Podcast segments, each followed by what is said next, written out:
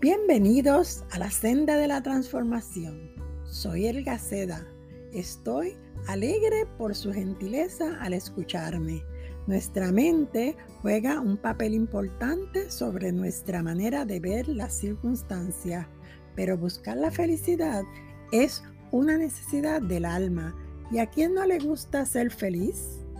Es el tema que tocaré hoy en los próximos episodios. Inicio con esta pregunta. ¿Puedo llegar a ser feliz?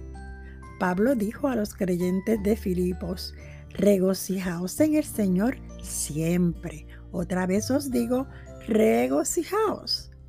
¿Se puede entonces llegar a ser feliz? Alguno dirá, el dinero no da la felicidad, pero ayuda. Otro dirá, sería feliz si llegara a ser famoso. Quizás otro diga, sería feliz si no tuviera que ir a trabajar. Lo que sea que te pueda hacer feliz no perdura. Ello se debe a que la felicidad cuando se centra en lo material es totalmente efímera, circunstancial y cuando menos te espera, lo que te hace ser feliz ha desaparecido o ya no te satisfaces encontramos muchos ejemplos de personas famosas que parecieran haber llegado a la cúspide de la felicidad y lamentablemente ya no lo son por distintas razones. La lista sería interminable. ¿Se puede medir la felicidad? Pareciera que sí. Los países de este mundo, según la ONU, la Organización de Naciones Unidas muestra un índice de felicidad relacionada a seis variables sociales claves para el bienestar humano y compiten cada año por distinguirse entre los países más felices del mundo. Estas variables son los ingresos, una esperanza de vida saludable, apoyo social, libertad, confianza y generosidad. ¿Qué tal si me mudo a Finlandia, señalado como el país más feliz del mundo por seis años consecutivos? Ah, ¿por qué no comparan los altos índices de suicidio, la trata humana, la gente que se acuesta sin comer apenas un bocado y otros males que le quitan el sueño a cualquiera? Se podrá ser feliz si yo tengo satisfecha mi necesidad, pero alguien muy cerca de mí no tiene las mismas condiciones. ¿Podré ser feliz si me encarcelaran sin causa? ¿Se puede ser feliz con tanta noticia de dolor, secuestros de niños, guerras y sufrimientos a nuestro alrededor? En definitiva, continuarás haciendo la misma pregunta que yo me hice. ¿Es que puede una persona llegar a ser feliz? Todos deseamos ser felices, pero la felicidad solo es verdadera cuando llena a plenitud el corazón humano y te visita la paz. Solo podemos identificar la única fuente de la felicidad y se encuentra en la persona de Jesucristo.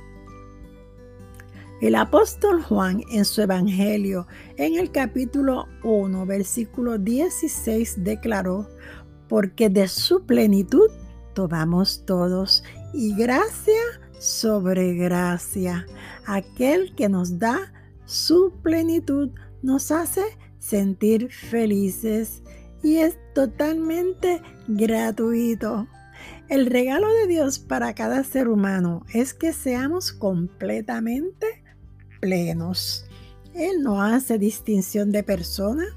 Así que, de plano, si usted quiere ser feliz, deberá cimentar su vida espiritual sobre el fundamento ya establecido, Jesucristo. En el Sermón del Monte, en el capítulo 5 de Mateo, Jesús inicia su enseñanza utilizando la palabra bienaventurados nueve veces consecutivas. Esta literalmente significa feliz, afortunado, dichoso. Pero ¿a qué se refirió Jesús? Porque cuando usted lee los 10 versículos pareciera que la vara para lograr la felicidad fuera muy alta. Jesús se refiere a algo más que una emoción superficial. Él se, se refiere al bienestar divinamente concedido que solo pertenece al creyente. Jesús termina diciendo, gozaos y alegraos, porque vuestro galardón es grande en los cielos. Él se está refiriendo a un gozo inmediato del hoy, verdadero y real, que no solo se obtiene una vez llegamos al cielo, sino que se comienza a disfrutar desde aquí. Un gozo y plenitud interna que desafía toda circunstancia.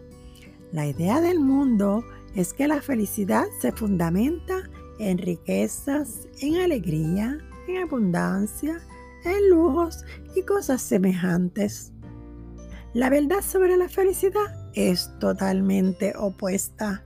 Jesús describe en las bienaventuranzas el carácter de la verdadera fe y el resultado de esta en una vida plena, llena de gozo, paz y contentamiento. El apóstol Pablo en su carta a Filipos le dice, no que haya pasado necesidad alguna vez, porque he aprendido a estar contento con lo que tengo. Sé vivir con casi nada o con todo lo necesario. He aprendido el secreto de vivir en cualquier situación, sea con el estómago lleno o vacío, con mucho o con poco, pues todo lo que puedo hacer por medio de Cristo que me da las fuerzas. Los cristianos llaman a la felicidad contentamiento. El apóstol Pablo había experimentado persecuciones, azotes y encarcelamiento a causa de su fe en Jesucristo.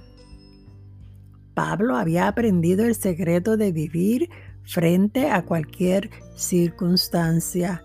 Así lo expresó en el versículo que introduce este tema y también muy claramente en 1 de Timoteo 6, 6 al 9. Él expresa también, porque nada hemos traído a este mundo y sin duda nada podremos sacar. Así que teniendo sustento y abrigo, estemos contentos con esto.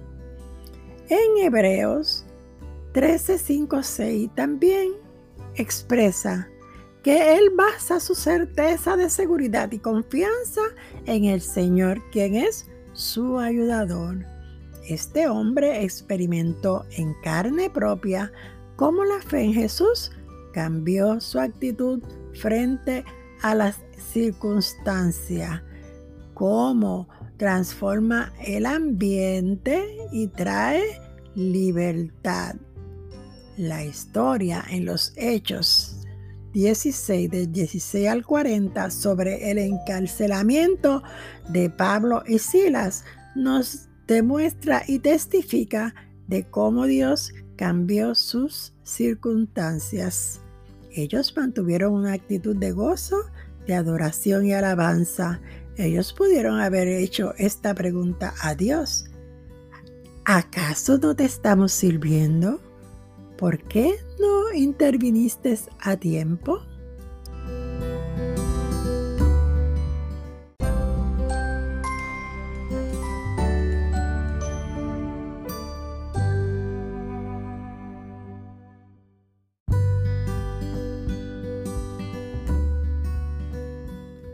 Amado oyente, no le conozco, pero como el resto de los mortales, pueden existir momentos que nos sintamos encarcelados, presos en nuestras congojas, en el lamento, a lo mejor se encuentra realmente detenido en contra de su voluntad, sea que lo hayas provocado o no, o preso o presa de una enfermedad. Su realidad yo no la puedo cambiar, pero sí existe uno que transforma su mente y corazón Si te tomas de su mano, Él te ayudará a crecer y a empoderarte dentro de tu realidad. Él todavía realiza milagros. Dios no se muda. En medio de tu actitud de esperanza, como les pasó a Pablo y a Silas, Él te liberta. Quiero que consideres tres premisas importantes de todo lo que hemos hablado. La felicidad pertenece al interior del ser humano. Nadie te puede robar que seas feliz a pesar de las circunstancias, a menos que tú lo permitas. La felicidad es una manera de vivir que afecta la totalidad de nuestra vida y mueve nuestras acciones y pensamientos. La felicidad verdadera es permanente, no es fugaz. Cualquier circunstancia puede ser inoperante frente al contentamiento que Dios coloca en tu corazón si así lo permites. Reitero, la felicidad pertenece al interior del ser humano. Podemos demostrar ser felices sin serlo. Para sentir y vivir la verdadera felicidad, deberás primeramente confiar y descansar en el Señor. El Salmo 62.5 dice, Alma mía, en Dios solamente reposa, porque de Él es mi esperanza. En segundo lugar, ser feliz es reconocer que Dios está en control de todo. Y en tercer lugar, en medio de la adversidad, cuando el alma comienza a ser perturbada, es necesario entonces considerar nuestra actitud. Por lo que podemos interrogarnos, como hizo el rey David, ¿por qué te abates, alma mía, y te turbas dentro de mí? Esta pregunta surgió de un alto a la reflexión del rey David. ¿Por qué hacer un paro y reflexionar? Porque necesitas mirar tu realidad con los ojos de la verdad que se encuentra en tu Dios. Él está en control de todo, así que tu perspectiva debe alinearse con la perspectiva de Dios. David, después de reflexionar, continuó diciendo a su alma, espera en Dios, porque aún he de alabarle, salvación mía y Dios mío. Esperar en Dios cambiará todo el panorama. Como conclusión te debo decir, la felicidad es obra de Dios. El temperamento no tiene nada que ver con ser feliz. Nadie nace feliz en forma natural. Un niño al nacer llora. Se siente molesto porque cambió su lugar de seguridad. Por otro lado, intentar ser feliz no conduce a la felicidad, ni siquiera tener todos los elementos como los deseamos produce la felicidad. Ello puede ser solo un sentimiento de bienestar pasajero. Nunca tendrás el control de todo lo que acontece en tu entorno. Si sientes que tu felicidad depende de ti, cuidado. Un solo error o equivocación te puede llevar al desastre. La palabra de Dios dice, fíate de Jehová de todo tu corazón y no te apoyes en tu propia prudencia. Reconócelo en todos tus caminos y Él enderezará, enderezará tus veredas. Las circunstancias no deben engañarte. Reconoce que en medio de ella tu Padre será glorificado.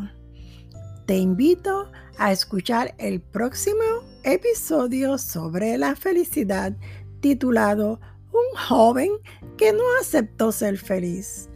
Invita a tus amigos a recibir contenido de calidad.